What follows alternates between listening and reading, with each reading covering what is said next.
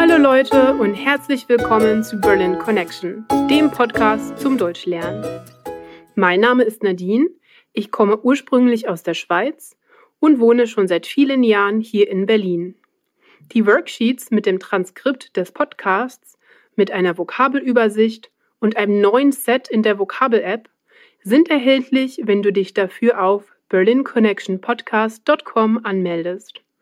Und jetzt geht's weiter mit einer neuen Folge von Berlin Connection. Heute sprechen wir über den neuen Comic von Liv Strömquist mit dem Titel Ich fühl's nicht. Worum geht es? Um die romantische Liebe in Zeiten des Spätkapitalismus. Klingt spannend, oder? Der Comic beginnt mit Leonardo DiCaprio und seiner scheinbaren Unfähigkeit, sich zu verlieben. In den letzten Jahren hatte er unzählige Beziehungen mit blonden Bikini-Models Anfang 20. Doch leider scheint es nie die große Liebe gewesen zu sein.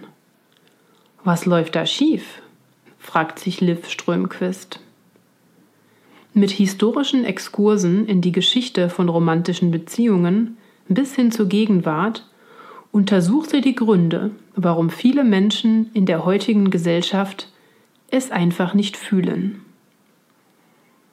Durch gelockerte gesellschaftliche Konventionen und Datingportale scheinen die Möglichkeiten riesig, einen Partner oder Partnerin zu finden, der oder die besonders gut zu uns passt. Der Autorin zufolge führt das aber nicht dazu, dass wir uns leichter verlieben, sondern eher dazu, dass, wenn es irgendwann nicht mehr so gut passt, wir dann einfach den nächsten Menschen shoppen.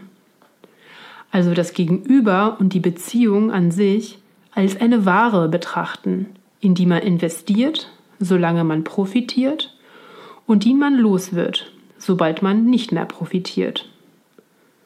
Liv schreibt, dass uns die Leistungsgesellschaft zu Narzissten und Narzisstinnen gemacht hat. Das Dogma von Selbstverwirklichung, Selbstoptimierung und Kontrolle führt dazu, dass wir vor allem nach Partnern oder Partnerinnen suchen, die locker drauf sind, wenig von uns verlangen, dafür aber all unsere Wünsche erfüllen und uns vor allem positiv spiegeln. Der Ruf zur Selbstliebe, der so empowernd scheint, führt am Ende dazu, dass wir leider unfähig sind, uns emotional auf jemand anders einzulassen als auf uns selbst.